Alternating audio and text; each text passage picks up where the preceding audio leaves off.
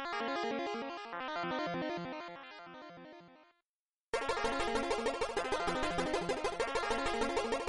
you.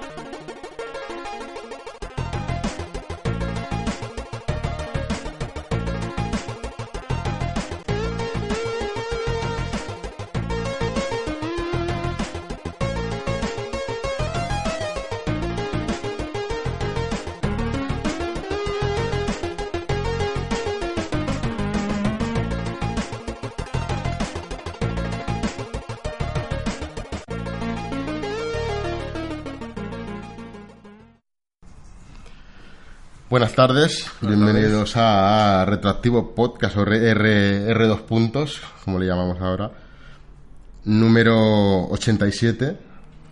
Parece mentira, ¿eh? Se parece mentira. Y la de tiempo que llevamos sin hacer ningún programa. Sí. Fíjate que ya es incluso 2020. Ya estamos en 2020. Es verdad. Ahora ya, ya las cosas del año do- mm, 2000 ya son retro. Ya son retos. Y la de 2010 son retro ya. Mm, habría que mirarlo, habría que mirarlo. Vale, pues lo iremos estudiando. Ok, ahora que pienso, este año son las Olimpiadas de Akira, ¿no? Este año son las Olimpiadas, sí. O sea, fue una especie de retrovisión futurista. Ellos ya sabían que en Tokio, en el 2020, iba a haber Olimpiadas. En Neo Tokio, pero En sí, Neo en- Tokio, en- sí. sí, sí, sí, sí, ha, ha sido así. Ya que hemos dejado el año pasado los coches voladores de Blade Runner, los dejamos convertidos en patinetes eléctricos que la gente utiliza. Me consumen menos. Consumen sí, menos. sí, pero hay que ver qué futuro más extraño, ¿eh? Has visto. Y mientras tanto, Tesla sacando coches eléctricos. Si es que lo hacemos todo al revés. Bueno, eh, estamos en el programa, como hemos dicho, número 87. Hoy vamos a hablar de una consola de Nintendo, una consola Una bien, ¿no? Sí, no es pura, No es pura. no porque sus componentes, a pesar de que en parte sí que está hecho por una empresa japonesa, mm, no se puede decir que la tecnología sea japonesa, así que no es pura, pero sí que entraría dentro del catálogo de máquinas que no acabaron de ser digitales en cuanto a señal de vídeo, por lo tanto sí que entraría dentro de las consolas híbridas últimas en ser lo que se podría denominar como algo que no está dentro del siglo XXI. Americano-japonesas, ¿no? Bueno, en este caso sí. Vale. Lo interesante es que sigue siendo una consola. Sí. Todavía no tiene sistema operativo para usuario, con actualizaciones, ¿no? Es de las, es de las consolas, consolas. Apenas tenía eh, conexión por internet. O sea, es, es impresionante. Es todavía dentro de lo que se podría considerar como de las últimas antes de entrar en toda esta vorágine consumista del 21. Bueno, hablamos de la consola de la Nintendo GameCube, Por supuesto. del proyecto Dolphin. Y si te parece, podemos empezar contando la historia. Venga. Vale, nos, nos- nos situamos en el año 1997, cuando, bueno, si recordáis el programa número 62 de, de R2 Puntos, hablamos de la Nintendo 64, una consola querida por todos, Siempre está en nuestros corazones. siempre estará. Como ya dijimos, la consola se- el chip de gráfico de la consola lo desarrolló Silicon Graphics, que bueno, Nintendo tenía, mucha confianza con Silicon Graphics, se ve que le fue muy bien la negociación y estaban contentos con ellos. Estaban contentos con Silicon Graphics y estaban contentos con el director de Silicon Graphics, llamado Ed McCracken, McCracken, y eh, confiaban en ellos para la siguiente máquina, para el siguiente procesador. Pero eh, por desdichas de la vida, eh, la vida de McCracken, bueno, sobre todo su matrimonio, se vino un poco abajo y este hombre entró en una espiral de autodestrucción que hizo que toda la, la empresa de Silicon Graphics se fuera derrumbando y eh, esto, eh, sumado a unos a un problemas con los procesadores, con las estaciones Silicon Graphics y todo esto, hizo que eh, los ingenieros acabaran marchando de la empresa. Por lo tanto, en el año en octubre del 97, McCracken deja Silicon Graphics y 800 empleados son despedidos de la empresa. Hay que ver lo que es, cómo la vida de una persona puede acabar influyendo en cómo las máquinas del futuro van a ser. En cómo las máquinas, eh, en este caso, eh, de contenido digital de, de juego. Claro, es que además una persona importante que tenía problemas en casa, todo eso se movió al trabajo y afectó a la vida de mucha gente. Y Silicon Graphics, eh, que hizo Jurassic Park, o sea, lo tenía, estaba todo en la mano. Claro, era así, Se fue todo por la ventana simplemente porque la vida personal le influyó en la vida profesional. Entonces, esto hizo que Nintendo eh, dejara de confiar en su, en su socio y empezó a buscar un reemplazo para que le fabricara un nuevo procesador para la- las nuevas consolas que, que estaban por venir. Año 97. Eh, PlayStation llevaba dos años, Saturn llevaba tres, un poquito más. El 64 llevaba nada, pero ellos ya buscaban eh, la, la sucesora. acababa de llegar. Acababa de llegar, acababa de llegar. Pero claro, esto es lo de siempre, ¿no? Cuando sacas una consola ya estás investigando para la siguiente. Era una época en la que todo estaba dominado por NEC y por Nvidia. Eh, era difícil no ir a ellos a que te hicieran el, el producto. Pero hubo un pequeño grupo alternativo, que es el no tan conocido, pero los que hemos estado un poco en el mundillo sí que lo conocemos, que es el 3DO Systems. Madre mía. 3DO Systems desarrolló la tecnología de M2, que iba a ser un, un add-on para la 3DO. Al final se convirtió en lo que iba a ser la siguiente consola de la 3DO, pero eh, se canceló en el año 97 esta tecnología. Hay que recordar un poco también, aquí en Europa, cuando se vendió 3DO, prácticamente todas las 3DO de Europa en aquella época eran de Goldstar, de la, la empresa coreana. Te vendían, te prometían lo de, no estás comprando una consola, estás comprando el futuro. Es que 3DO, si no voy mal, era un sistema, ¿no? Era como unas especificaciones, porque había varios fabricantes, Sí, entre sí. ellos Panasonic, Goldstar. Goldstar, todos estos. Y claro, eh, la consola en sí aquí apareció como algo que no te estabas comprando una máquina, te estabas comprando algo que no existía, humo, pero que en cierta manera era brillante, porque tú decías, Dios mío, no estoy comprando una PlayStation o lo que sea que dices, es esto lo que hay y no hay más. No, no, estoy comprando algo mucho mejor, que es algo que no se ve. Es- Estoy comprando el futuro. Y hubo mucha gente que luego el futuro, mm, en vez de humo, pues fue directamente vacío. Es como, como las viviendas, es parecida a la del símil, ¿no? Prácticamente, prácticamente. Pero la tecnología 3DO, en este caso, fue a parar a M2. Sí. Bueno, la tecnología M2 que desarrolló 3DO, que al final, por, el, por todo el problema de la cancelación de 3DO y tal, se vendió a Matsushita, que es Panasonic, por 100 millones de dólares. Y tras esto, eh, vendieron el resto de la división de hardware a Samsung. Y a esa división la llamaron, la renombraron como Ka- Kagent o Kagent o, bueno, Kagent, vamos a decirlo en español. Kagent es la propietaria de tecnologías como el sistema de codificación en tiempo real MPEG, que todos hemos usado alguna vez para ver vídeo, el sistema de reproducción de DVDs y un chipset mágico. Ahí. Un chipset mágico que eh, se conoce como eh, MX. Es una versión potenciada de los M2, que eran los que se vendieron a Panasonic. Eran capaces de mover 100 millones de píxeles por segundo, 5 millones de polígonos. Podían poner efectos anti-alias, el filtro trilinear y mid-mapping, que eso era lo más en su momento. El secreto de toda esta potencia era que el chipset mágico eh, contenía una CPU, eh, una PowerPC 602, la GPU y la RAM, todo ahí metido a presión, extrusionado dentro de un solo chip, que para la época era muy raro. la- bueno, incluso hoy en día es muy raro Pues meterlo todo en el mismo chip, que eso tiene que hacer que sea complejísimo hacer ¿Cómo, todo cómo se llamaba eso? Silicon Insulate, algo de esto. Todo en el mismo sistema de silicona, en fin. No sé, eso ya ahí no llego. Esto llamó la atención de Nintendo y sus ejecutivos por entonces, que eran Howard Lincoln y, y Genio Takeda, le hicieron una oferta formal para comprar Kagent. Nintendo seguía enrocada en que quería utilizar sus unos cartuchos ROM porque ellos se fiaban de, de los cartuchos, eran más difíciles de piratear, eran más rápidos porque no había cargas. Pero había que aprovechar que esa, esa gente tenía la tecnología del DVD y el MPEG. La máquina estaba lista para venderse en Japón a finales del 99, si hubieran trabajado con esta gente. Los kits de desarrollo hubieran salido muy rápido para, para Rare, Rare y para Nintendo y todo sería fantástico, maravilloso y tú imagínate a finales del 99 con esta consola, con la 64, que en el mercado llevaba dos añitos, poco más.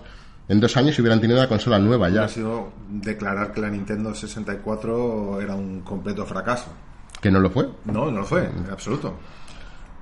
Pero, ¿qué pasa con las negociaciones? Pues que no son fáciles. Y con Nintendo mucho menos, porque Nintendo con el, con el señor Yamauchi era todo una, era una guerra. Siempre tira. Nintendo siempre lo suyo.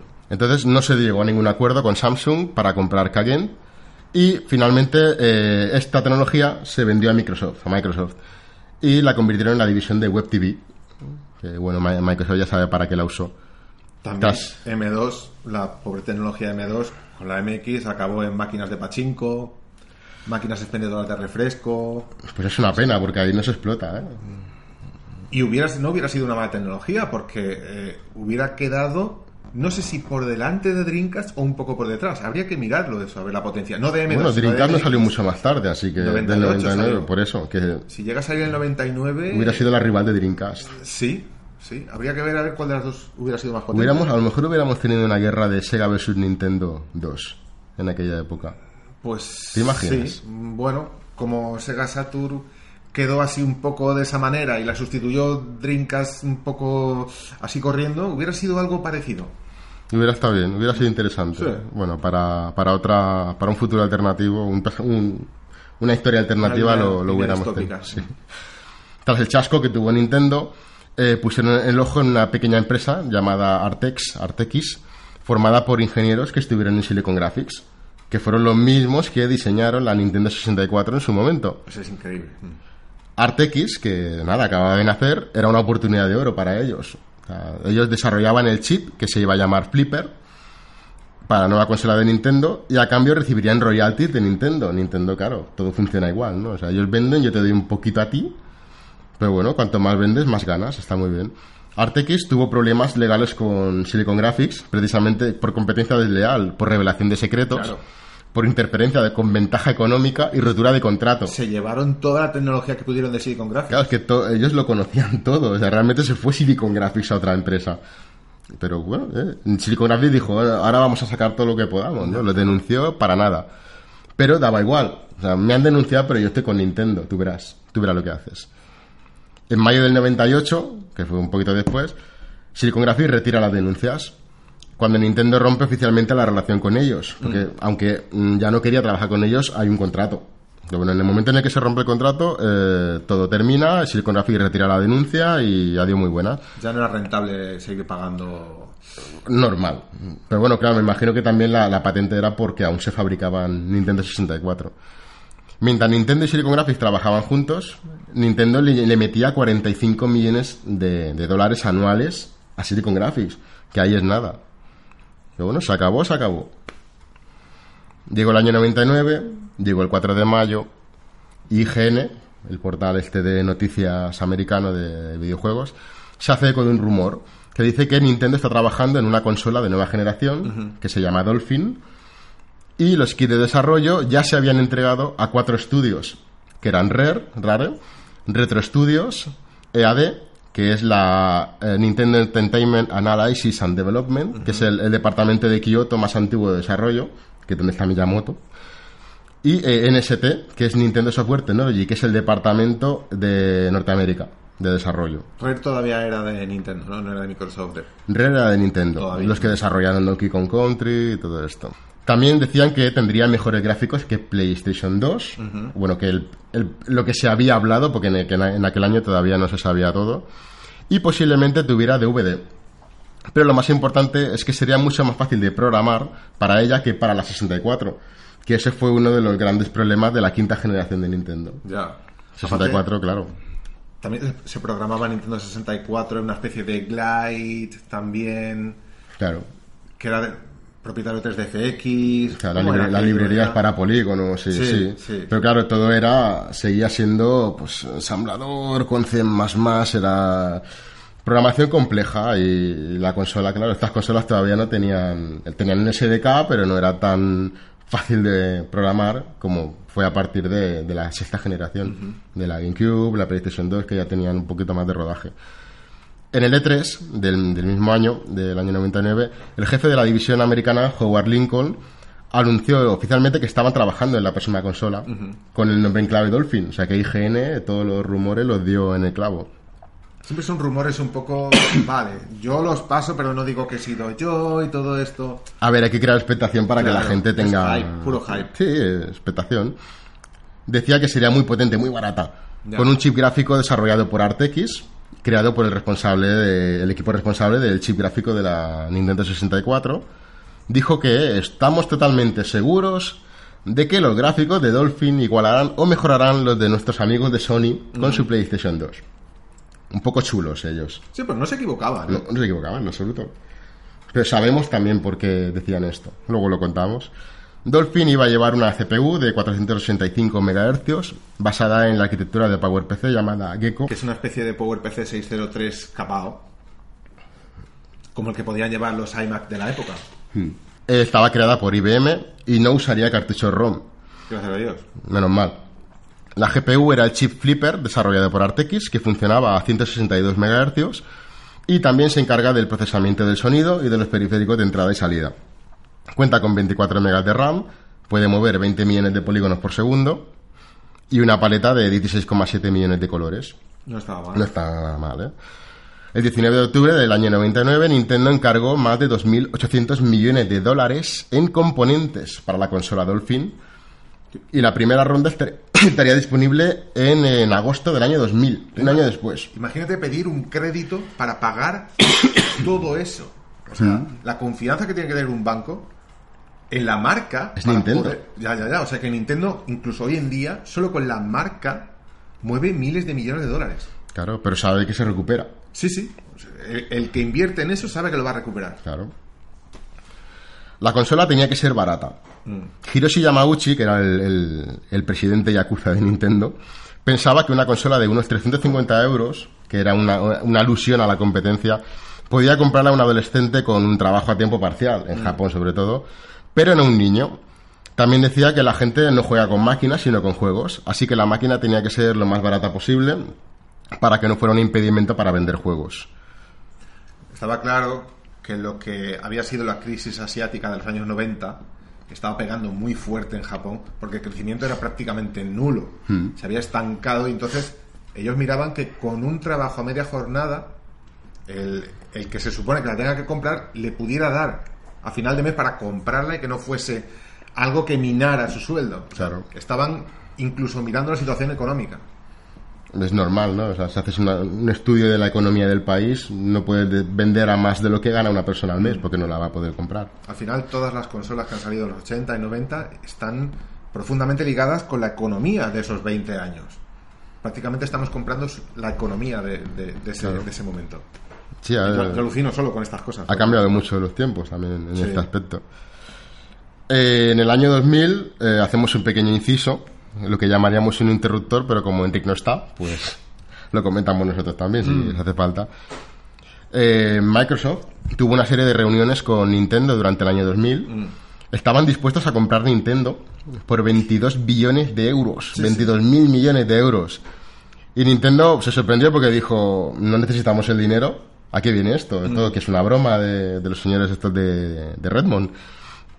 La idea es que de Microsoft era que Nintendo formara parte del proyecto Xbox, pero Hiroshi Yamauchi, que era un señor muy orgulloso, no le parece buena idea. Dijo que no, que no hacía falta, así que se desearon mutuamente suerte y que cada uno siguió por su camino.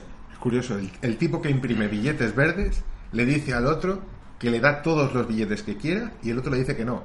Una cosa muy japonesa. Claro, hay hay un orgullo de marca ahí.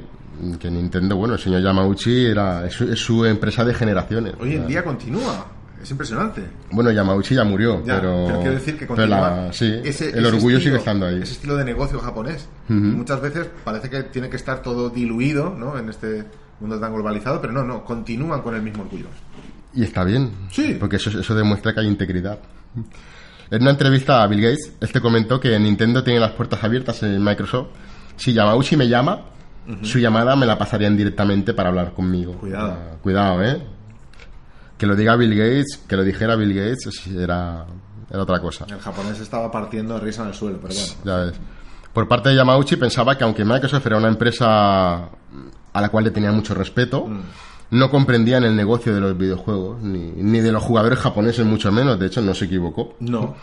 Pensaba que no por gastar más dinero ibas a tener un sistema con más éxito.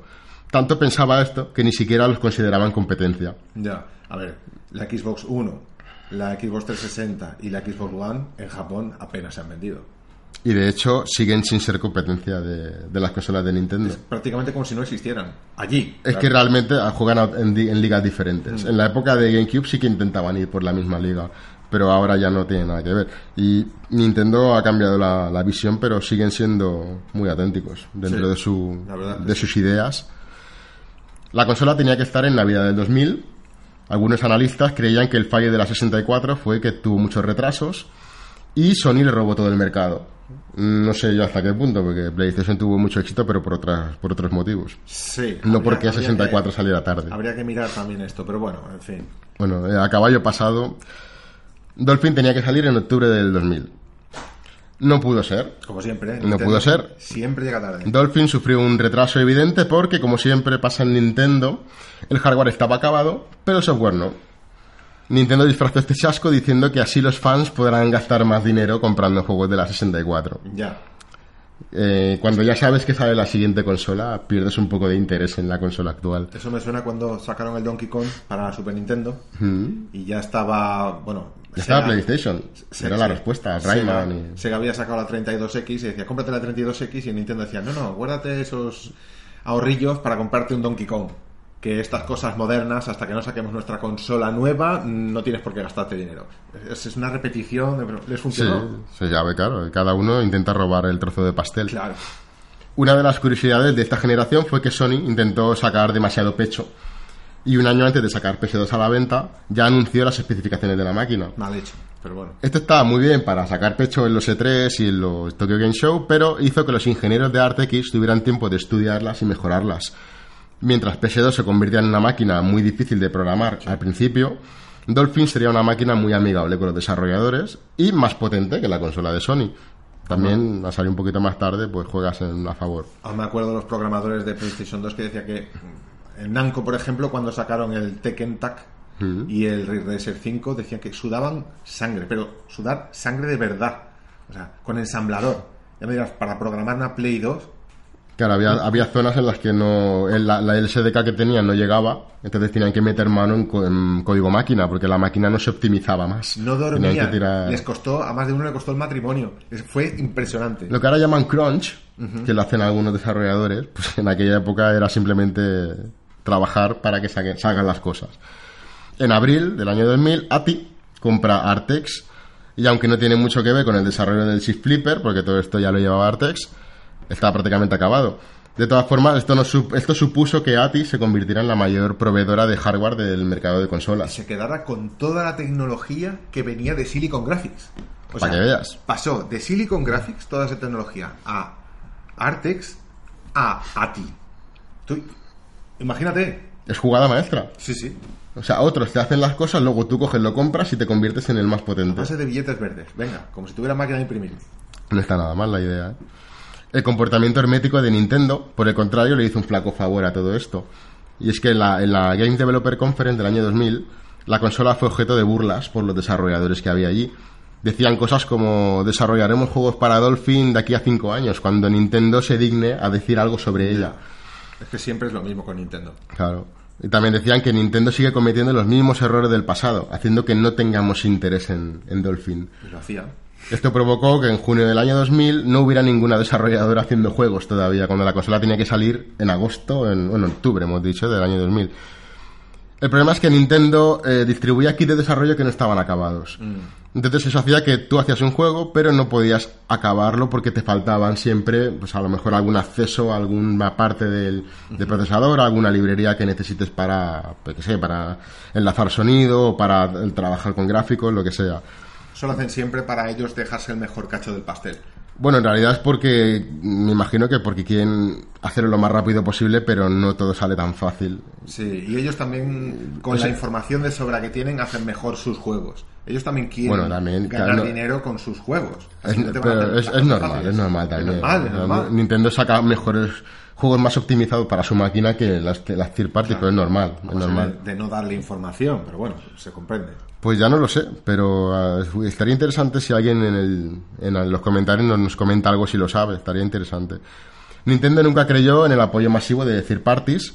Ellos decían que preferían tener colaboraciones personales antes que desarrolladores que solo quisieran sacar juegos para la plataforma por beneficio económico, para sacar dinero. Nintendo seleccionaba con quién quería aliarse y esto también le causaría problemas con ciertas licencias. Es Un ejemplo... ¿Mm? Sí. Es que un ejemplo de las colaboraciones las más, de las más notadas fue eh, el remake de Resident Evil, de Biohazard, que trabajó directamente con Capcom y ese remake solo salió para la GameCube hasta que salió en, en posteriores generaciones. ¿Qué pasó? Que así también pierdes pierdes gente porque si no estás interesado en que todo el mundo desarrolle para ti, pero esto es culpa de Yamauchi, ¿eh? Sí, pero es que Es claro, culpa de Yamauchi. también hay que pensar como una third party. O sea, tú, por ejemplo, inviertes, yo qué sé, 100 millones de dólares en hacer un juego. Y a ti te interesa que esté tanto en GameCube como en Xbox como en PS2. Le vas a sacar dinero a esos 100 millones de dólares. En cambio, esto, esta gente te dice, no, no, solo lo vas a sacar, a sacar para la mía. Y yo te voy a ayudar, te voy a financiar y tal. Pero solo para la mía. Claro, estás invirtiendo los 100 millones, pero no vas a ganar todo lo que hubieras ganado si hubieras invertido en las tres. Es que para sacar hay que comprender también Hmm. Es que es- los ports, aunque sean malos y a Son, son- son los dos pero- puntos tirando de la misma cuerda. Claro. O sea, que a Nintendo le interesa exclusividad para que la gente se interese por su máquina, Hmm. mientras que a la third party lo que le interesa es cantidad para poder vender, ¿no? Los dos grandes socios fueron Silicon Knights y Retro Studios. Silicon Knights venían de la 64, habían hecho el Eternal Darkness. Y en la GameCube desarrollaron el Eternal Darkness 2 y el Metal Gear Solid, que lo tenemos por ahí, el Thin Snakes, que es un remake del Metal Gear 1 Aquí está. con gráficos de, del, del Metal Gear 2 que salió en PlayStation 2. Es un juego totalmente diferente a... O sea, es- es- visualmente es, es- un, es un- un remake completo. O sea, todas las escenas están cambiadas, está todo el juego cambiado, pero es muy interesante. La historia era buena porque no lo van a poder, a poder volver a hacer. Exacto, pero como Kojima no quiso saber nada, pues... Y Retro Studios, fundada en el año 98, que eh, de lo único que podemos destacar de ellos bien fueron lo- fue el Metroid Prime, que lo tienes también, lo has Sí, traído por aquí. Está genial, unos gráficos increíbles. Sí, el prim- además el primer Metroid primera persona, pero mantenía la esencia de los antiguos, un juego muy bueno. Muy divertido. En 2001 se, se lanza eh, la GameCube el 14 de septiembre en Japón por unos 200 dólares, es decir, 200 euros. 100 euros más barata que la competencia por entonces. En sus primeros tres días vendió unas 300.000 consolas. No está nada mal. No está nada mal. Aquí viene la curiosidad, que si estuviera Enric no se hubiera hecho otro interruptor. ¿Qué pasó en América? En América se iba a lanzar la consola. Se iba a lanzar el 25 de septiembre de 2001 en Hollywood. Había un evento preparado, aquello a lo bestia. Pero ¿qué pasó el 11 de septiembre? Pum, pum. ocurrió el atentado de las Torres Gemelas. Se tuvo que posponer porque cada que yo fue Cambió el mundo. sonado, cambio y sobre todo cambió Estados Unidos. Sí. Eh, claro, en, en aquel momento se pensó que la gente estaría pensando en otra cosa y que no iban a gastarse el dinero en una consola nueva. Pero al final la consola se lanzó el 18 de noviembre. La retrasaron un poquito, pero salió. Y la idea era que en Navidades eh, estuviera ahí petándolo, ¿no? En Navidades ya había vendido 600.000 unidades. No está no nada mal. mal.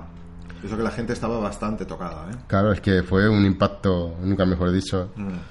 Y lo, lo más gracioso, la nota interesante de todo esto es que Yamauchi dijo que el impacto de los ataques terroristas ayudó a que los productos de entretenimiento caseros se vendieran mejor. Esto- ¿Te lo puedes tomar bien o mal?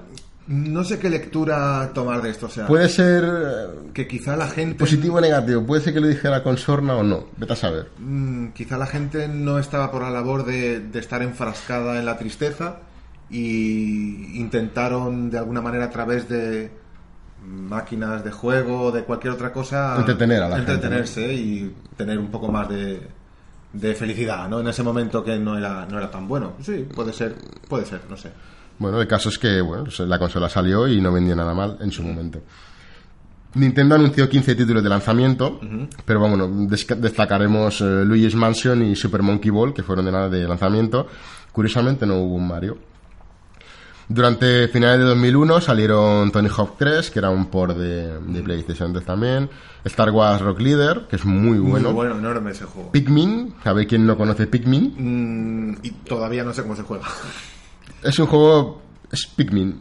Animal Crossing, que también es otro de los míticos de, de la imagen de Nintendo. Y el famosísimo Super Smash Bros. Melee, claro al cual todavía hoy en día se, se juega la versión moderna, pero se juega la fórmula Smash Bros. hay que ver que también GameCube tenía salida para cuatro mandos Mm. PlayStation 2 no te venía de serie, tenías que comprarte multitap. Claro. Bueno, de hecho, el Super Smash Bros. empezó en 64 y ya podía jugar contra cuatro a la vez, pero el Smash Bros. Melee pegó un salto muy bueno. A mí me encantó Sobre todo en plantilla. Lo de que tuviera para cuatro mandos, que se repitió en Dreamcast también, y bueno, y en Xbox. Pero bueno, en este caso de Nintendo me encantó que siguiera con los cuatro mandos. Es que de hecho, ya, ya no, bueno, la única que sacaba dos era, era Sony, bueno, Microsoft también, pero a partir de la siguiente generación, como ya íbamos inalámbricos, se permitían cuatro y más. ya. Pero bueno, estaba, estaba bien que se pensara en jugar en grupo, en no una persona solo jugando. Ahí acabó, fue la última generación en la que al 100% se podía jugar con cable. O sea, fue la última. Sí. Yo le tengo mucha pena, a mí me encantaba lo de jugar con cable. No había lag, No hay ningún tipo de lag, no te tienes que preocupar de las baterías. no hay el retraso de, de introducción de, de para, mí es, botones. para mí es un atraso. Sí que es más cómodo jugar con un mando inalámbrico, por supuesto que sí. Pero con un mando de cable no pesa tanto el mando y lo que he dicho de las baterías. Nunca tienes problemas. Bueno, quién sabe, a lo mejor algún día volvemos a ello, ¿no? Seguro. El- si ha vuelto el disco, volverá a tele de tubo y volverá Y los cartuchos. los cartuchos, sí. Bueno, la, Mira la, la Switch. Switch usa cartuchos. Bueno, no son cartuchos, son más como SDs, Mm. pero son memorias. Pero bueno, sí, es un- la evolución.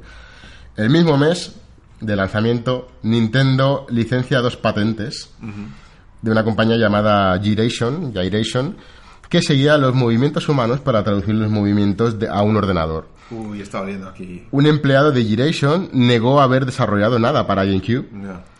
Pero curiosamente la patente muestra un boceto con un juego de tenis muy parecido a Wii Sports para GameCube, usando un adaptador Wavebird para usar el Wii Remote. Nintendo funciona a otro ritmo, como todos sabemos, y eso lo demuestra que entre la 64 y la GameCube sacaron Game Boy Advance. Eh, Juegan a, Sí. a mercado casero, mercado portátil. Esto hizo que se le dio, se le dio un apoyo muy importante a la, a la Game Boy Advance, fue un éxito de ventas, es una, es una grandísima consola. Sí. Esto hizo que varios desarrollos que estaban pensados para la 64 pasaran a ser de GameCube. Y se aprovechó la conectividad entre GameCube y Game Boy Advance para hacerlos compatibles. Por ejemplo, el Zel- Zelda Four Swords eh, o el Final Fantasy Crystal Chronicle podías utilizar la Game Boy para jugar y bueno, Era- datos y estaba bien. Era un poco extraño todo el conjunto, pero. Y bueno, caro. Sí, sobre todo. Extraño y caro. Aunque. Pero si te gusta el ecosistema Nintendo, oye, está bien que te permita conectividad entre dos máquinas que en teoría no tienen nada que No, ver. es perfecto. Lo que pasa que el precio siempre era prohibitivo.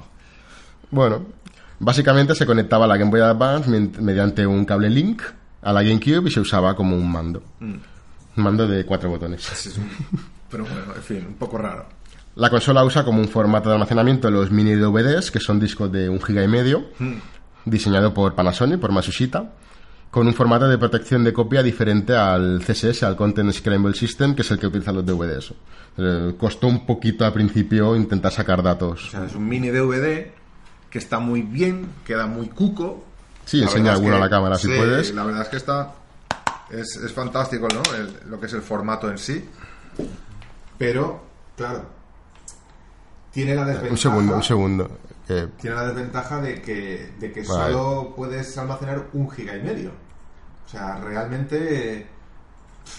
pero son bonitos los sí, discos, sí, ¿eh? no, no, son preciosos, son muy cucos y sobre todo para las manos de un, de un niño japonés, pues son perfectos, ¿no? Porque no tiene que bregar con un disco de 12 centímetros, que el, el pobrecillo tiene que, que utilizar las dos manos para cogerlo e introducirlo en la máquina, sino que con una manita puede coger el, el disco y meterlo en, en, la, en la consola. Sí, la verdad es que está, Por está ese- muy bien.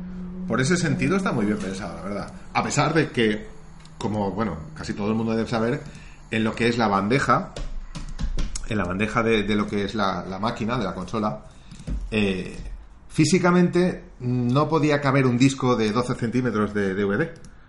Pero lo que es los centímetros internos de, de lo que es la bahía, si se le recortaba, sí que podía caber un DVD. Se hacía una modificación. Claro, ¿no? se hace una modificación. Quiero decir que lo que es el espacio, el espacio sí hubiera permitido para poder poner DVDs de películas o de otro tipo de, de- de contenidos Mm. y que no hubiera hecho falta eh, modificar la consola en lo que en lo que es de fábrica en sí. O sea, sí que les hubiera dado espacio para meter un DVD. Pero la, idea era que no se pudiera piratear. ya, ya, ya, ya. No, no, a ver, piratear no. En el sentido de para ver DVDs de películas o lo que fuese. Mm.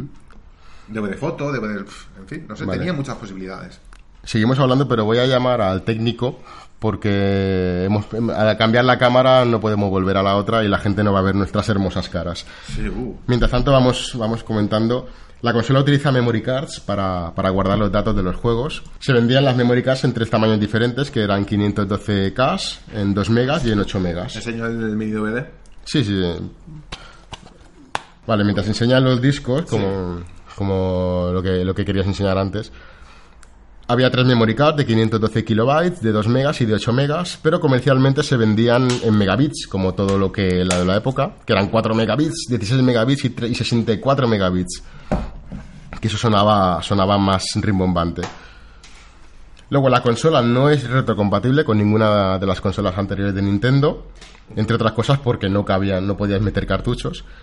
Pero eh, no es del todo cierto porque podías conectar la Game Boy Advance y con la Game Boy Advance se podía jugar a todos los juegos de Game Boy, Game Boy Color y Game Boy Advance. O sea que Realmente.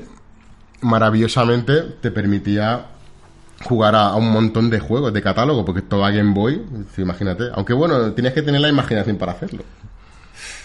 Que se te ocurriera con esto, la Game Boy, la- o sea, juego, la Game Boy Advance, le meto un cartucho de Game Boy y lo voy a poder ver por la tele. A mí me parecía muy exagerado todo el conjunto. Pero bueno, como vengo de monstruitos como 32X, Claro, tú ya yo ya tengo experiencia en eso. Y aparte, mezclar aparatos y cables te va bien. ¿no? los segueros a muerte, pues entendemos de mezclar aparatos y mezclar fuentes de alimentación y todo. estáis escaldados nos ya Gusta, este nos gusta el asunto. Vale, sobre el diseño de la máquina. Miyamoto dijo en una reunión que la máquina tenía que parecer el sistema de juego definitivo, no un cacharro multimedia más. Anda que le gustaba darle a la, a la competencia, Sí, ¿eh? le sí. gustaba repartir cera. En una en- ah, hicieron una encuesta a los japoneses y reveló, revelaron que le gustaba que fuera pequeñito, que fuera compacto y la consola tenía que ser pequeñita y eficiente. La hicieron en forma de cubo, que le da un aspecto así más, más cuco, más compacto, más pequeñito. Y Nintendo descubrió que viendo a los jugadores jugando a las máquinas, que se le acercaba mucho la máquina cuando jugaban. A lo mejor por eso la, la NES tenía, la Famicom tenía el cable tan cortito. Y la Mega Drive también. Eh, gracias a lo de acercárselo van y le, pusen, le ponen NASA. Le ponemos un NASA y así la gente la puede mover. A mí me pareció fantástico que le pusieran un asa. O sea, mm, ¿cuántas veces uno intenta mover la consola porque la tele... No, es verdad. Mira, Hoy le pones no. un asa y la puedes cambiar de habitación fácilmente, lo que tú Sí, quieras. no, está genial para llevarse a la casa de un amigo, los niños, todo esto. Está, está genial. A mí me pareció genial en la época. Hoy en día ya no hace falta porque todo es inalámbrico, pero... Sí. Bueno, la otra cosa que tiene la consola interesante es que se diseñó pensando en que habría muchos colores. Porque en el mercado americano gusta más el color negro, que aquí tenemos una de color Sí. negro, mientras que en el color en, en el Japón le gusta más el morado o el naranja. Sí. De hecho, hay una GameCube naranja y hay una GameCube morada, como las que tenemos aquí. La que tenemos abajo de morado oscuro, que vamos a, vamos a enseñarla un poquito, es la versión japonesa de la consola, mientras que la de arriba, morada más clarita, es la versión PAL. Internamente son muy parecidas, pero bueno, externamente simplemente era... Hay que pues decir lo eso. de la salida digital. Que Si la- quieres, coméntalo. Sí, bueno, que los primeros modelos de las consolas PAL y los modelos japoneses tenían una salida digital, cosa que aquí en Europa, como siempre, no se aprovechó. Aquí teníamos el cable RGB y ya era suerte, que por cierto Se ve muy bien, ¿eh? se ve muy bien con el cable RGB. Podía haber sido, yo siempre meto la espada ahí, siempre podía haber sido de mejor calidad, porque ya venía traumatizado de la Nintendo 64. La Pero Nintendo ojo que el 64 cable RGB de GameCube, mm, recuerdo que no bajaba de los 40 euros ahora actual. Es, un, es muy caro para un cable. Súper caro. Eso sin contar el de salida por componentes, ¿eh? El rojo, verde azul. O sea, eso es. A lo mejor te cuesta 100 euros. Es una barbaridad. y- en fin, quien quiera pagarlo me parece genial. Hablamos siempre del oficial, ¿eh? Sí, sí, sí, el oficial. Luego lo- los extraoficiales No, ya son más económicos. Claro que todo el mundo hoy en día intenta mm, conectarlo a la salida de la pantalla plana y todo esto. Pues claro, ¿cómo lo vas a hacer? ¿Por SCART? ¿Por RGB? No, lo vas a hacer a través de componentes Claro. rojo, verde y azul. Es que sería es lo mínimo para poder ver hoy algo relativamente bien. Sí, y de hecho estas consolas todas venían con el cable mínimo, que era este, el, Sí. el cable de vídeo compuesto con los dos de audio. Eso era lo peor. ahí es una de las cosas que, que hemos soportado durante estas dos décadas la, la no sé si mala baba, no es mala baba, es simplemente querer ganar dinero. Pero es un detalle que es un pequeño detalle, pero que es muy importante. Y casi ninguna consola ha traído cables de calidad, nunca. Pues como los mandos, pones cuatro puertos, pero vendes un mando solo. Ya. Y compra- si quieres más, cómprate los otros tres. Sí, sí. O que, te o que tus amigos, que también tienen, deberían tener la consola, traigan su mando de casa. Eh, son decisiones comerciales. Ahí no, no nos podemos meter porque es obvio que es para ganar dinero. Sí, sí, no, pero esos pequeños detalles, muy pequeños detalles, sí que estaría. Por ejemplo, un modo 60 hercios. Es verdad que se podían poner los juegos aquí Sí. en territorio PAL a 60, pero con el botón B apretado. Bueno, algunos te lo preguntan ya en cuanto lo pones y hay otros que sí que tienes que tener el truco. Sí. Podría haber un pequeño menú, no hubiera costado nada hacerlo. No sé qué pesaba. Bueno, PlayStation 2 tampoco traía. No. O sea, es una cosa que la- la- nos acostumbramos a ella en la siguiente generación, de la cual no podemos hablar porque no, No, es, no. es retro, pero no tanto. No es retro. El nombre inicial que, que se llama, era Dolphin estaba aprobado por Miyamoto. Era un Miyamoto Seal of Approval. Sí. Pero no era del gusto de todos. Nintendo había registrado el nombre de Star Cube también. Y se rumoreaba que al final lo, que lo iban a usar, pero en algunas entrevistas lo niegan. Qué cosa este de los rumores. Al final la máquina se llamó GameCube porque se decidió entre Japón y América. A ver, No quiero imaginarme la reunión. Bueno, el mercado americano siempre tira mucho. O sea, su economía puede comprar cosas que, en fin, siempre están influyendo. Es normal. Hablemos del mando. El mando tiene un diseño muy curioso. Corrió a cargo de Miyamoto, como no. Que años después se declaró satisfecho con el diseño, pero lamenta que los gatillos analógicos, que a mí esto me parece una maravilla, tienen una pulsación al final digital. Sí. Y lamenta que no se utilizarán más. Suena. Y es, es una pena. Al final suena. Sí, o si quieres probar el otro mando, hasta el final del recorrido y cuando llega al recorrido al final hace clac. hace un clic. Si quieres, eh, lo puedes ir mostrando mientras yo sigo Lo contando el- vengo a el rollo. incordiar. Oh, tenemos un, un tercer miembro. Pues mira, ahora, por, por venir a incordiar, me vas a contar tú el tercer interruptor, venga. Bueno, eh, mientras tanto Saturnino está enseñando el mando con pasión. Sí, no, la verdad es que... Qué Tócalo, curioso, Tócalo, tócalo para ver si es puro. qué curioso que ese mando tenga dos botones atrás, de gatillos, y uno pequeñito azul, Que no se ve. que no se ve, eh, arriba, es Míralo. el, el- el Z, digamos. Aquí está. Que es, es- es muy raro ese botón, porque no tiene su parte al otro lado. No, no es, no es un L y un R, sino que es un botón Z ahí metido, que a saber tú para qué pensaron en su Para día que los va a ser. menús, para los menús. Sí, para los menús. Y el Start para nada, ¿no? No. Y luego se, claro, se pensaba que el jugador casi siempre pulsaría el botón A. Por lo tanto, el botón A lo hicieron muy grande y el botón B, que era, era auxiliar, lo hicieron más pequeñito. Aceptar A. Cancelar B pequeñito para que no le den Y cancel. en rojo, en rojo, para que se vea que es cancelar de verdad. Estaba hecho por Miyamoto, Estaba hecho por Miyamoto. ya está. O sea, no puedes discutir. Está hecho por Miyamoto. Y dijeron es- también, a los jugadores les gustará tener una teta y le pusieron también la teta amarilla. La seta amarilla, que no sabemos por qué no se le puso cabeza. Y además la idea de esa seta siempre era mover la cámara. Por eso es una seta tan rara. Bueno, era un- como un botón secundario descendiente del C del mando de Exacto. Es que es, 64, es la herencia del C de Sí. Mario 64. A mí el mando este me encanta. De hecho, hoy en día Es comodísimo, ¿eh? está un poco Te, complicado te- conseguir te el vas, original. te vas a dormir con el mando así. Pues yo con el de Saturn. Ah, bueno, perdón. Perdón. Estás tocando demasiado el de GameCube para hacer de Saturn, ahora que pienso. No, el de Saturn lo tengo siempre atrás, o sea que no, ahora, ahora paso de todo y... Lo- luego, luego nos lo enseñará. Eh, cuéntanos, cuéntanos, Chin, cuéntanos sobre la, la- la- la- esa consola tan rara que sacaron. Pues no sé si hablasteis que Nintendo licenció para que third parties construirían sus propias eh, GameCubes.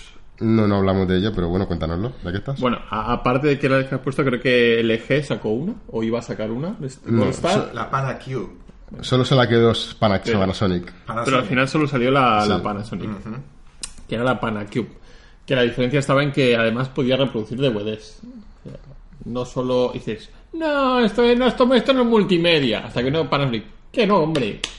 Que esto es multimedia, que nosotros lo vendemos. Y además es que salieron muy pocas unidades, no demasiadas. No se vendió nada bien. Nada, sí. Eh, salió en 2001 y las ventas fueron tan mal que en 2003 Chaparon. chaparon y, y ahora es difícil de encontrar además. Aquí- Difícil, cara y además es súper bonita. Aquí en la ciudad creo que solo había una. Bueno, la diferencia es que era plateada y tal y tenía recortada la parte de arriba para que cupiera un DVD normal. Sí. Porque al final era, era la- un, un DVD recortado y dices, pues, pues lo cortamos lo de arriba y ya entra. Pero era enorme. Era... De hecho, había No gente que hacía modificaciones a las GameCubes cortándolo de la arriba para poder poner backups eh, en DVD. Lle- Llegó, llegó a haber una versión no oficial, pero tiendas que vendían la carcasa con la forma ya hecha a posta para que cupiese en DVD. sí. Pero no era modificación, sino que ya estaba reimpreso el plástico Sí. con la forma. Con esta consola se han hecho diabluras también. El lector, ojo, el que metía la copia, de acuerdo, todo lo que, lo Bueno, que él quiera, pero era de una calidad. Falta el señor del Zulo que una vez intentó ponerle un chip a esto y acabó Ah, bueno. quemando toda la placa. Sí, es verdad. Eso nos contó. Sí, acabó quemando el chip, la placa y con Y, un y- y- vídeo, y le, dio, pero- le dio un golpe y, se, y cambió de era, ¿no? Es que eran difíciles. Salió también, volando y ¿eh? cambió de Estaba época. bastante complicado la cualquier modificación. Buah, pobrecita. Vale, eh, hablemos de los royalties. Nintendo eh, y Mi- Microsoft cobraban entre 7 y 9 de dólares por licencia. Por cada juego que sacaban, 7 y 9 dólares son míos. Nintendo, como es así de especial, cobraba 11 dólares. ¿Cómo no? Esto sumado a los retrasos en el lanzamiento, la provisión de los kits de desarrollo, hecho para atrás a muchos desarrolladores. Claro. Tampoco son muy amigos de los juegos platafo- multiplataforma, como hemos dicho antes, le gustaba más hacer amigos y jugar a todos juntos al corro de la patata. Amigos, amigos. Amigos. Amigos. Ahora son amigos. Yamauchi criticó mucho en su momento que si un usuario elegía un juego, siempre quería jugar de- formas diferentes, formas nuevas. Ahora voy a jugar así, haciendo el piropuente. Claro, eh, esto hace De que... Nintendo. Son de Nintendo. son de Nintendo. Así que él y, lo- pensaba... y luego lanzaron lo de los cartones. Eh, pues, mm, ya, él ya estaba muerto para Ah, esto. vale. Cuando eh, el problema era que para él era que si todas las consolas tenían los mismos juegos, Nintendo perdía. ¿Por qué? Ah. Nintendo se mostró muy crítica con el tema de los juegos con potencia bruta y no originales, que era que la alusión a PlayStation 2 Hacía Microsoft. pasta con las consolitas, no con los juegos. Pero Claro. se vendían en las demás consolas. Sí. Hubieran podido hacer mucho dinero si hubieran hecho un port. No, porque así la gente, si quería jugar al Zelda de turno, tenía que comprarse la consola de turno de Nintendo. Sí, Pero no corráis, porque todo esto luego, re- luego recapacita. Vale. Se muestra muy crítico con todo esto y él ya vaticinaba, eh, Yamauchi, que muchas empresas acabarían en bancarrota debido a que hacer juegos demasiado caros hace que hunda empresas. Si no triunfan, pues se acaban hundiendo y no te lo puedes permitir. Oye, mm, está pasando, ¿eh? Vieron a Sega y dijeron, uh, Bueno, a ver, Al- Sega es un caso complejo, es un caso complejo. ¿no? Pero Se Sega, decir Sega remontó vuelo, ¿eh? pero hacía lo mismo también. A ver, bueno, Sega es especial, no te metas con Sega. o sea. Otra de las que a mí, me, a mí me me parece una troleada, pero bueno, me hace gracia que lo diga. Nintendo eligió el formato mini DVD de un giga y medio porque así obligaba a los desarrolladores a no hacer juegos demasiado grandes, con gráficos demasiado realistas, con texturas demasiado grandes y para que se, se enfocaran más en la diversión de los juegos. ¿Te lo puedes creer? Te lo puedes no creer. Con pero pinzas, mm, no sé. A giga y medio da para mucho. da para mucho, pero bueno, eh, cuando metes cinemáticas y voces te quedas sin Si espacio. pones Bueno. vídeo, ya no tanto. Bueno, no sé. Otro problema que tiene Nintendo, que ha tenido toda la vida y aún hoy lo arrastran, era su imagen infantil. Ellos decían que los juegos, que ellos, ellos no iban hacia los niños solo, ellos su target era, era amplio. Eh, los desarrolladores no pensaban lo mismo. Entonces, eh, Metal Gear Solid 2, por ejemplo, no salió para GameCube. Kojima dijo que eh, él no había pensado nunca en hacer un Metal Gear para GameCube porque el público era demasiado joven. Konami no quiso hacer un Silent Hill para GameCube porque también pensaba que lo- lo- la gente era muy joven para jugar a un juego de miedo. Pero así estás, estás dominando, eh, estás dándole a- al, al contrincante demasiado mercado. Pero claro, esto no es cosa de Nintendo, porque Nintendo eh, eh, pensaba que esto era una visión de los estudios basados en el pasado, basados en la, en la NES y en la Super Nintendo. Pero la consola no estaba enfocada para niños. De hecho, Nintendo nunca reconoció que era una consola de niños. Lo único que sí que es verdad que la sacaron más barata para que la pudieran comprar a los niños. Yamauchi pensaba que la culpa de GameCube, que, de que vendiera poco en Occidente, era porque no tenía los juegos violentos que había en otras marcas. Los juegos más vendidos de, de la época eh, era Grand Theft Auto, eh, GTA 3, Un GTA hubiera sido impresionante. que incluso Miyamoto alaba la, la marca GTA porque él dice que la mecánica del juego es brillante y que la libertad que te da el juego es increíble. El problema, bueno, eh, luego está la violencia que es parte del guion y de la historia del juego, pero lo que son las mecánicas sí que le gustaban. Y él dice que a él le hubiera gustado que hubieran estado en GameCube estos juegos, ¿Por qué no? porque Yamauchi no quería. Bueno, En Nintendo no creen en las propiedades multimedia de las consolas. Ellos dicen que las consolas son para jugar.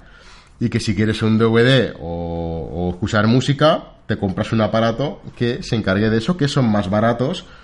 Y según Miyamoto, esto hacía que encareciesen a las máquinas. Que eh, él decía, no es necesario que la máquina tenga cosas que no necesitamos, porque luego para repararlas es más problemático. sí, pero podrían haberle puesto un DVD de 4,7 gigas, aunque no tuviera para ver vídeo y así hubieran tenido más espacio para poner los juegos. Aunque los niños hubieran tenido que coger el disco con las dos manos. Claro, el- el- es que es así. El, el problema es que la competencia sí que lo permitía. Y la versatilidad era lo que vendía en aquella época. Vendían los polígonos y la versatilidad. Y si la máquina solo puede hacer una cosa, hay gente que le frena. No me preguntes por qué. El PlayStation 2 funcionó muy bien y los niños jugaban con PlayStation 2. No, lo del tamaño del disco... De PlayStation 2 hablamos ya el año pasado y la- parte de la, de la- del éxito de la consola fue que era un DVD y podías ver películas. Claro. Porque al principio el catálogo era para llorar, pero permitía ver películas. ¿Qué pasó con el juego online? Nintendo pensaba que el juego online era muy prematuro todavía. Y. No le faltaba razón, no le sobraba razón. Pero eh, Microsoft metió mucha pasta en el tema este, con los, con los Halo y todos aquellos juegos que permitían online. Pero Nintendo hizo lo contrario, Nintendo no quiso poner dinero en ello. Nintendo solo tuvo, la GameCube solo tuvo ocho juegos que podían jugar online.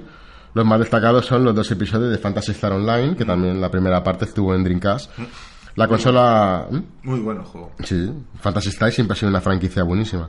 La consola contaba con un modem que se vendía aparte y un mando teclado, súper gracioso, porque era un teclado y a los extremos era los cuernos del mando de GameCube.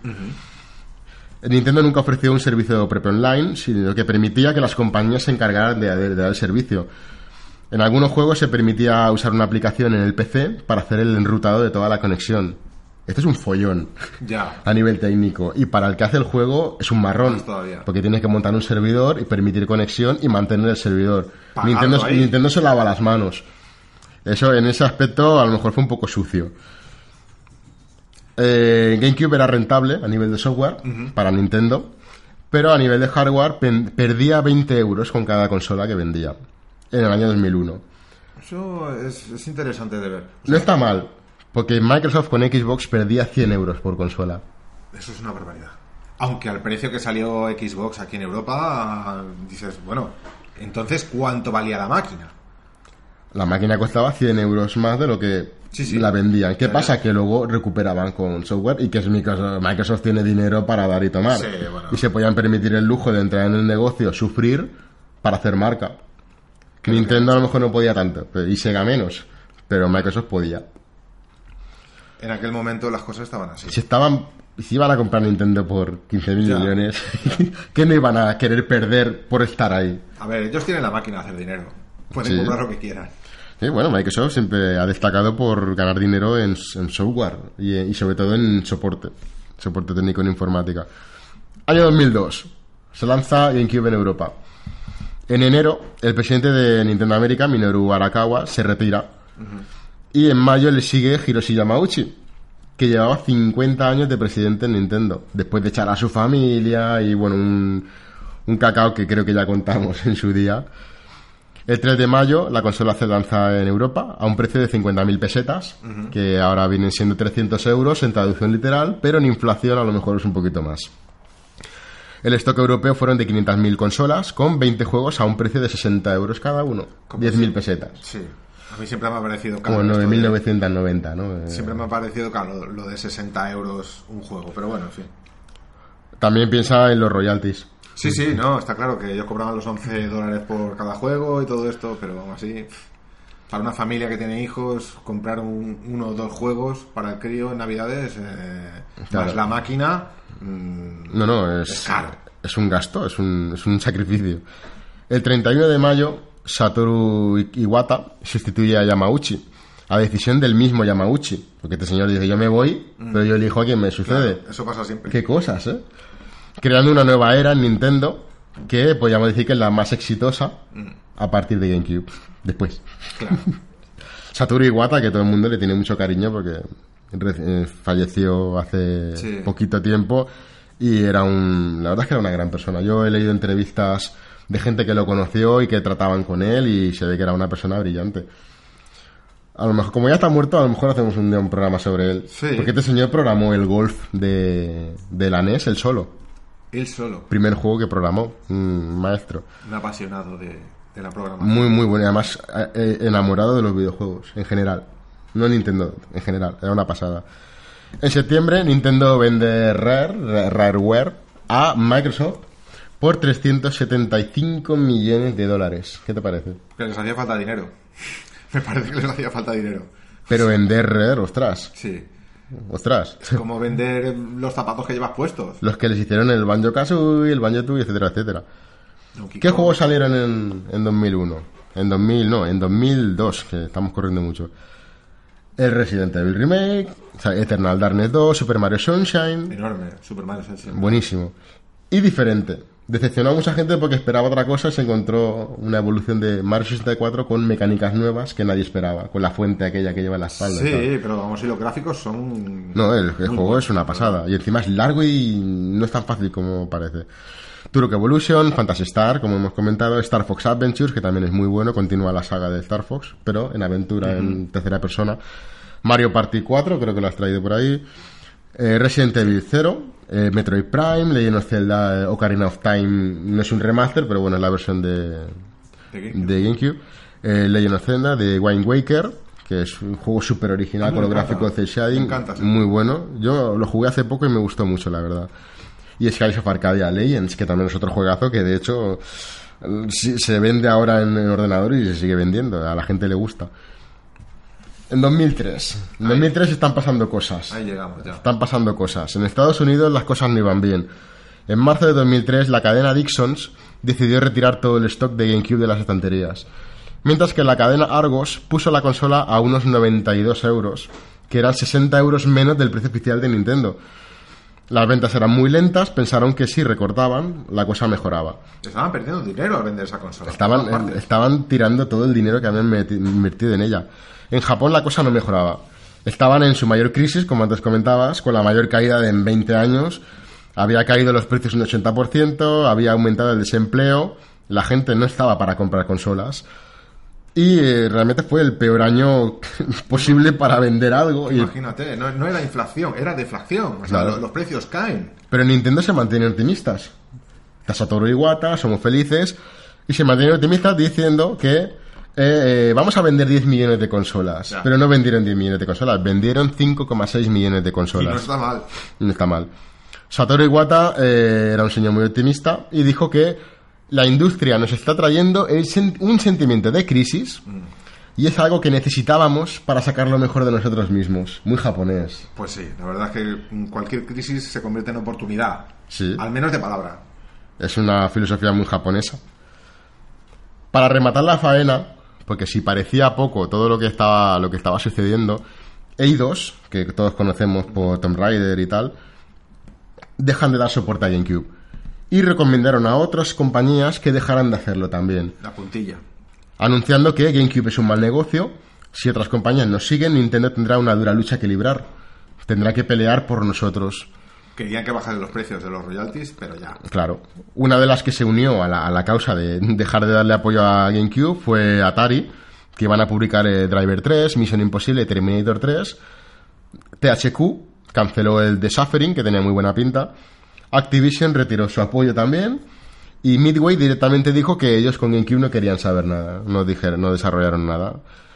Debido a esto, Nintendo eh, le vio las orejas al lobo y rebajó drásticamente los royalties. Prometió ayudar a los publishers a, vend- a vender los títulos. Qué curioso, con Yamauchi no querían saber nada de Thirds, entra Iwata y venid todos conmigo. Claro. Ya era tarde.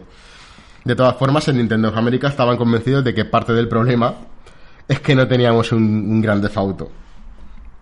Bueno, mucho, es, es sencillo decir eso, pero bueno. Bueno, era la visión americana. En la América, claro, eh, tira mucho este tipo de juego. En Japón a lo mejor no. Yo lo hubiera hecho, ¿por qué no? Mm, no lo sé, la verdad. O sea, es que Por, por- por potencia no era. Porque si lo podía hacer PlayStation 2, lo podía hacer GameCube perfectamente, o sea, y Xbox.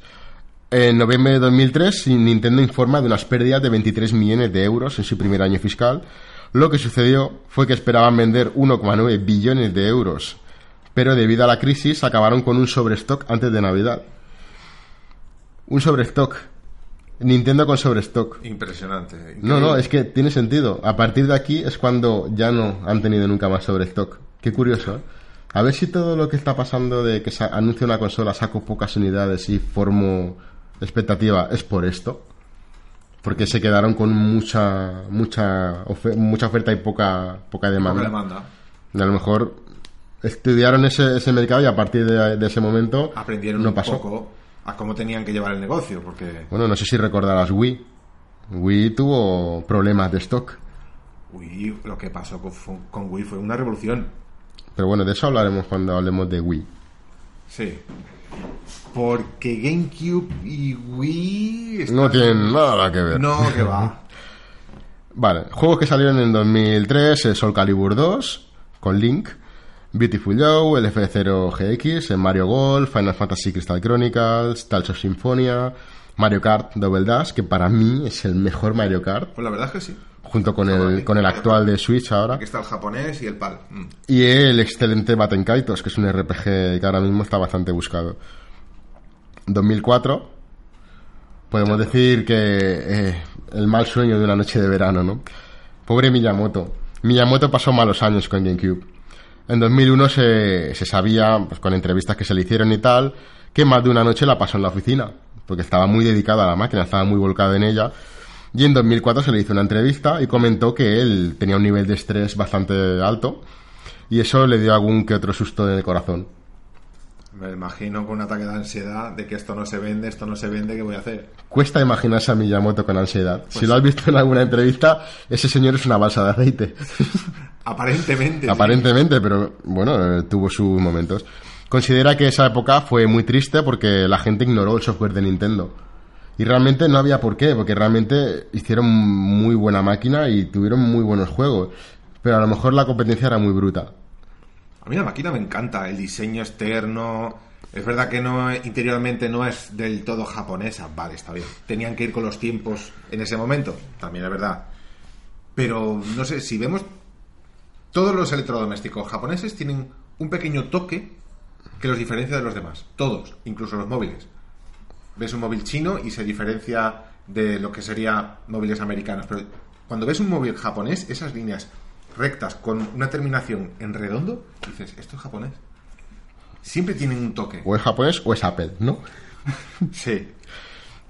En 2004, Silicon Knights acaba su contrato de exclusividad con Nintendo y Factor 5 dice que no va a hacer más juegos para Nintendo exclusivamente. Es que iban perdiendo apoyo. A matar. o sea. La consola bajó de precio hasta los 95 euros.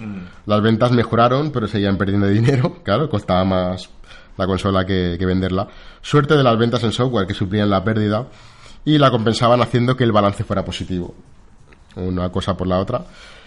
A finales del 2004, el diario japonés Kabuski Shimbun dice que Nintendo perdía 20.000 millones de yens, que son unos 164 millones de euros, al año con la venta de hardware. Y debido a eso, la compañía decidió reducir las pérdidas reusando plantas de producción para futuro hardware. Es decir, que en cuanto pudieran, vamos a cerrar y empezamos con la- en las mismas plantas a hacer cosas Ahí nuevas. está, o sea, mm, realmente no Reciclaje. nada nuevo. Reciclaje. Ahí está. o sea, o sea, es- en todas las consolas que hemos visto a lo largo de estos 20 años, desde el año 80 hasta el 2000 y más allá, siempre ha habido reciclaje. En todo. Pero es lógico, es lógico. Sí, sí, sí. Y, y lo- y los motores de, de programación no son más que evolución. O sea, no haces un motor de cero, siempre te basas en algo porque ya está hecho, funciona, vamos a, a cambiar cosas, pero siempre basándonos en, la, en el primer principio. Es lógico, es una- al Sí, final no. una empresa tiene que ser productiva. Es que esto, a ver, esto es coger la Nintendo 64, ¿no? Vale. coges a los programadores de Nintendo 64, Y aprietas. los pasas a, R- a ArtX, ¿vale? Tranquilamente, viene Ati, hace así, ¡pam! Ati se queda con la empresa, hacen GameCube, que está muy bien, está genial, pero al mismo tiempo, como Ati se queda con absolutamente todo lo que se aprendió en Silicon Graphics, ese chip va evolucionando desde Nintendo 64 hasta ser una de las primeras series que hubo en gráficas pam, de ATI a principios de los 2000. O sea, toda esa tecnología acabó en tarjetas gráficas de PC. Por increíble Que eso, eso es, esa tarjeta gráfica es más grande que la GameCube Pues prácticamente sí. y es más grande que la 64. Sí, también. Y es mucho más grande que la Switch.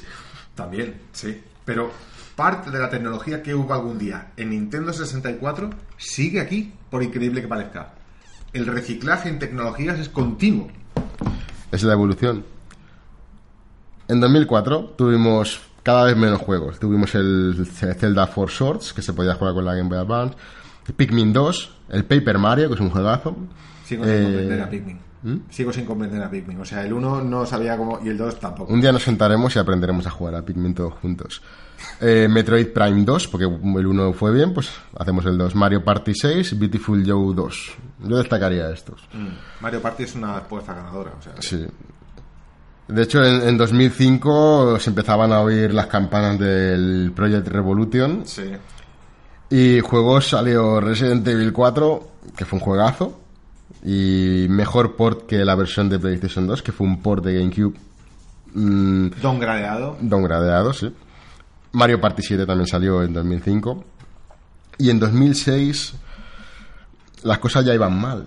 Pero había un juego anunciado muy, muy interesante y que llevaba creando mucha expectación durante mucho tiempo, que es el Legend of Zelda, el Twilight Princess. El primer Zelda 3D con gráficos realistas. Vamos a poner la cámara para que lo vea la gente de cerca. Twilight Princess, este juego eh, es- yo, yo me atrevería a decir que es el primer juego cross-gen, eh, que cruza generaciones. Porque este juego iba a salir para GameCube, pero se retrasó a posta para salir en GameCube y en la futura consola que conoceríamos como Wii. El PAL y el japonés. Sí, el japonés, la- las cajas de los juegos japoneses, como hemos visto, son más pequeñitas, son de plástico, de, de plástico blanco, transparente, Sí. y encima con una fundita de A mí cartón. me- me encantan, aunque es verdad que las PAL, en este caso, por increíble que parezca, son más duraderas. porque son de plástico. Claro. Las, las PAL son la típica caja de DVD. Mientras la- a mí las japonesas me parecen más bonitas. Sí. Y, y el, a- el arte me parece también más bonito del japonés. Pero bueno, me ha parecido en todos los juegos siempre. El juego fue el primer juego cross-gen que cruzaba generaciones porque estaban las dos máquinas, aunque era igual, con pequeños cambios. Sufrió varios retrasos por eso, porque tenía que salir en Wii. El- la gente perdió interés por la versión de GameCube, porque claro, ya va a salir la siguiente consola. Si sale el mismo juego, prefiero comprarme la consola nueva y comprarme el juego. El juego es, es prácticamente igual, con la pequeña sutileza de que está todo el juego invertido, está en modo espejo, porque eh, Link, el personaje protagonista, es zurdo, porque Miyamoto es zurdo, y lo hizo a su, a su homenaje en su día. Pero eh, por un estudio de mercado, como siempre, los jugadores de Wii, con el Wii Mode, la mayoría eran diestros. Es que la mayoría del mundo es diestro. Por Sí. mucho que queramos, Entonces el juego no podía, Link no podía ser zurdo mientras el jugador era diestro porque uh, hubiera quedado raro. Entonces se, decidió invertir el juego entero. Y aparte de eso, y que en el se ve la, en la pantalla se ve los controles, el HUD de- eh, del mando, el resto del juego es igual. Es el- y la resolución es la misma prácticamente. es la misma, es, es que es el mismo juego. ¿Qué pasa? Que el de GameCube hay menos unidades, ahora está más, más, buscado Claro. por, los, por lo- los jugadores que les gusta coleccionar y tal. Y eso hace que sea pues más, más difícil de encontrar y más... Entremos en esa especie de vorágine incomprensible por lo retro que hace que los precios suban hasta límites que son incomprensibles. Sí. No, no, no lo puedo entender cómo algo puede subir tanto de precio. por la falta de... Sí, pero es- llega, llega hasta el punto casi de ser arte. Que cada uno Claro. lo valora como quiere. Claro. Y cada uno le pone el precio que quiere. O sea, ya no es un producto, ya es algo más, algo que tiene un alma. y cada uno valora el alma. ¿Cómo se valora un alma? No se puede valorar. Es incalculable. Cada Es- uno pide lo que quiera. Es el valor, es el valor en amor, ¿no? Que, que tú le das al, al producto. Sí.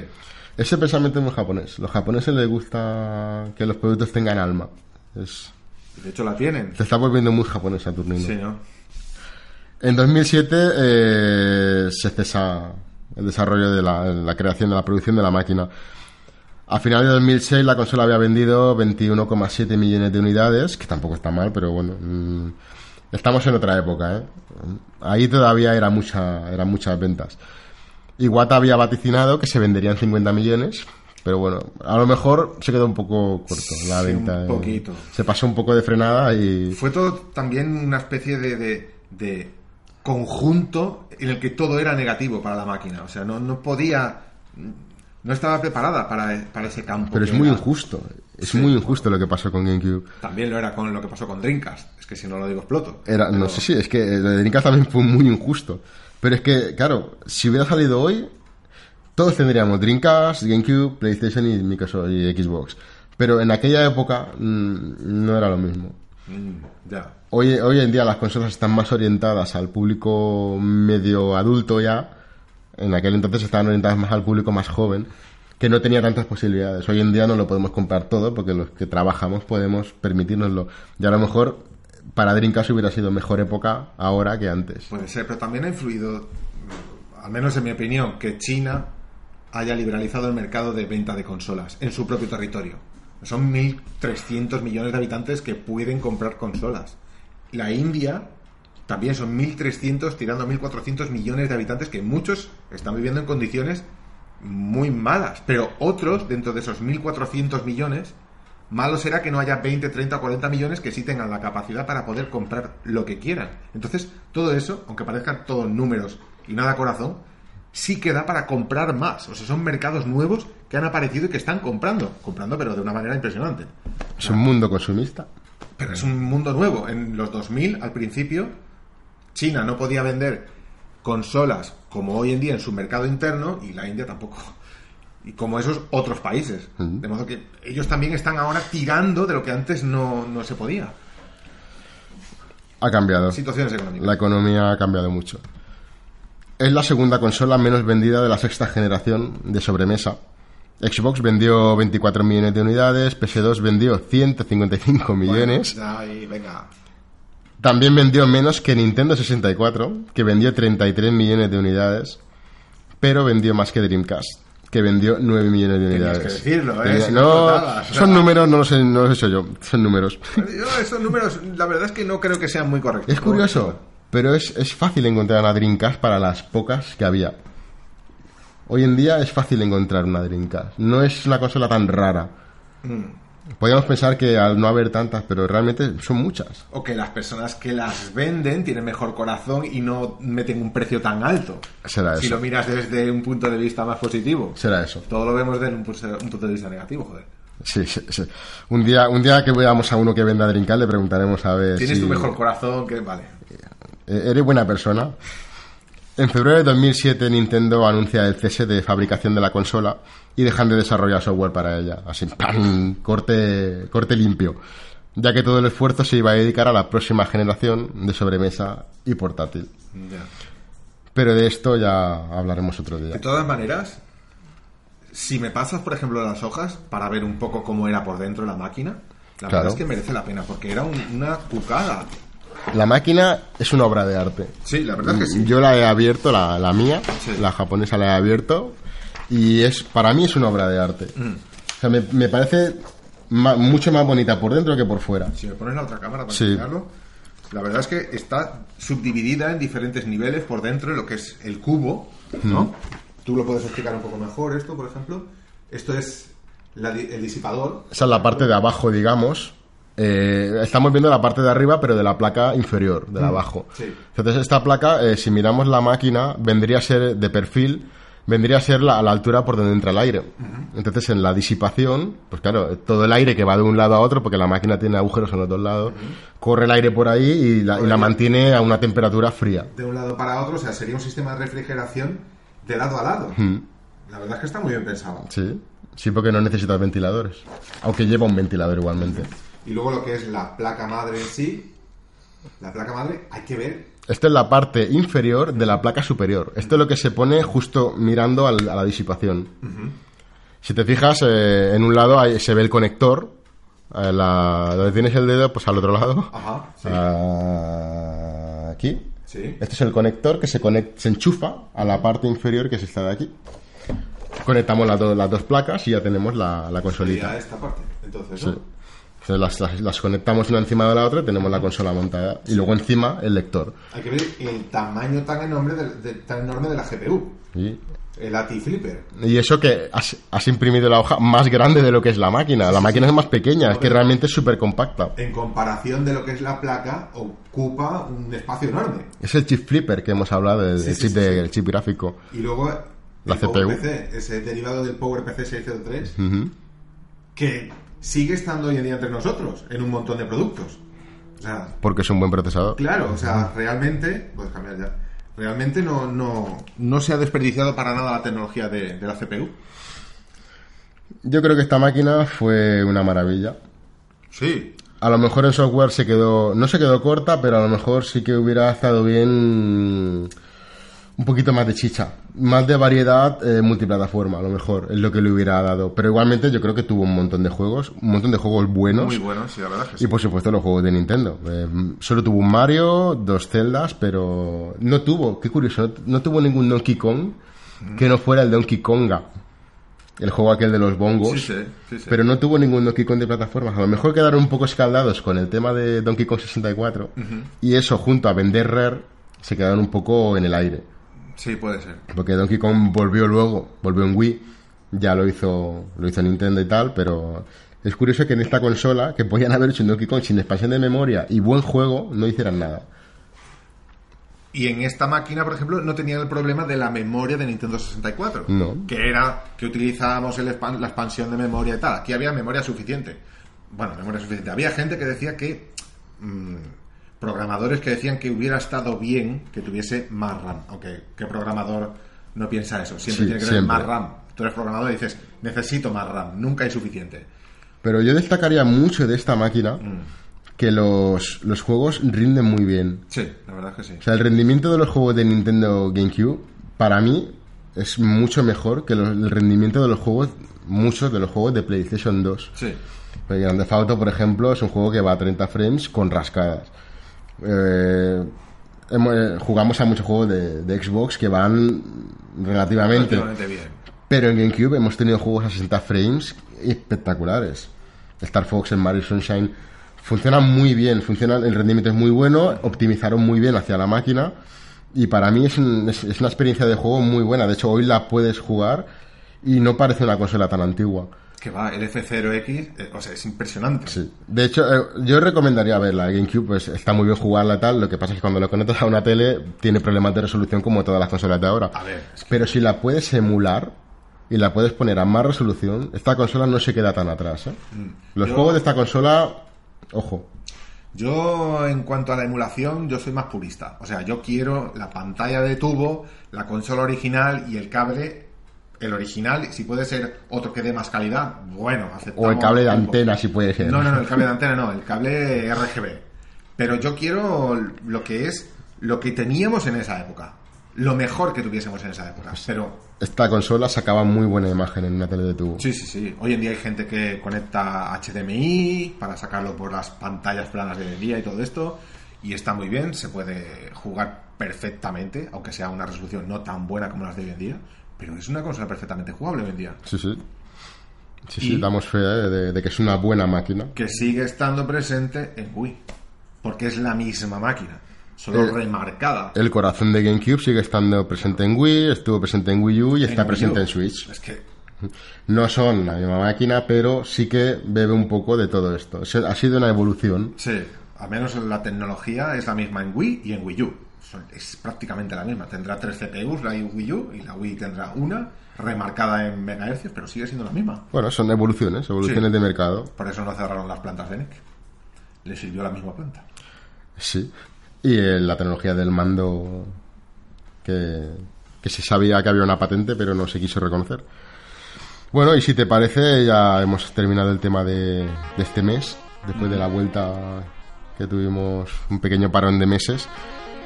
Intentaremos que sea un poco más... Volvemos a, a- serializarnos al mes, si podemos, si puede ser, con otros presentadores mejores, mejores que yo, y, igual que tú al menos, y mejores que yo. Y nada, eh, ya veremos de qué hablamos el siguiente mes.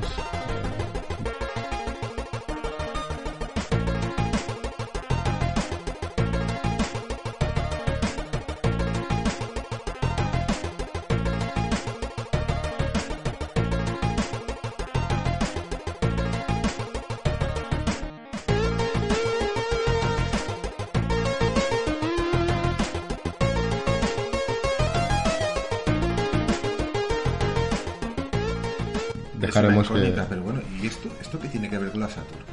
¿Y esto qué tiene? Un segundo. Eh, ayudante técnico, ¿puede venir a decir 3, 2, 1? ¿Y eso qué tiene que ver con la Qué Saturn? barbaridad, qué barbaridad. No, no valía simplemente una respuesta, había que hacer el coro de... Pues esto es en directo, esto es como lo- los conciertos, Ya, esto es en directo, ya. no lo mismo oírlo en el disco que oírlo en directo. Sí, sí, sí. ¿Esto qué tiene que ver con la Saturn? Pues, ¿qué tiene que ver con la Saturn? Pues muy sencillo. A ver. ¿Quién fue el que fue? ¿Quién fue el que fue? Atento a la frase, ¿eh? ¿Quién fue? Me perdí esa clase de Nietzsche. ¿Qui- ¿Quién fueron los que se reunieron con Sega para ofrecerle una GPU válida para el proyecto de, de Saturn? Silicon Graphics. Muy bien. Y Silicon Graphics, al final, una versión remodelada y remasterizada, se la ofreció a Nintendo, ¿no es verdad?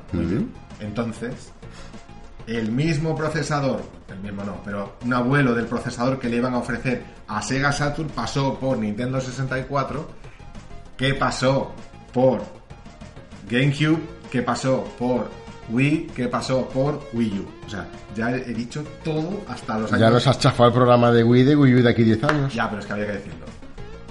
Y todo tiene que ver con el primer procesador que se ofreció a Sega. Es que todo está en Sega. Todo está en Sega. Todo está en Sega. Profunda frase. Te la dejo.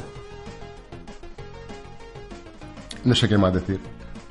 Que te vas a comprar una Dreamcast o una Sega Saturn.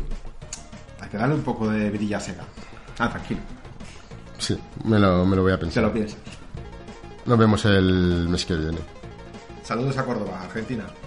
Saludos a toda Sudamérica y a toda España. toda. a todo el que nos vea. Saludos a, todo el que nos vea. A todo el que nos vea. Bueno, hasta la próxima. Adeu.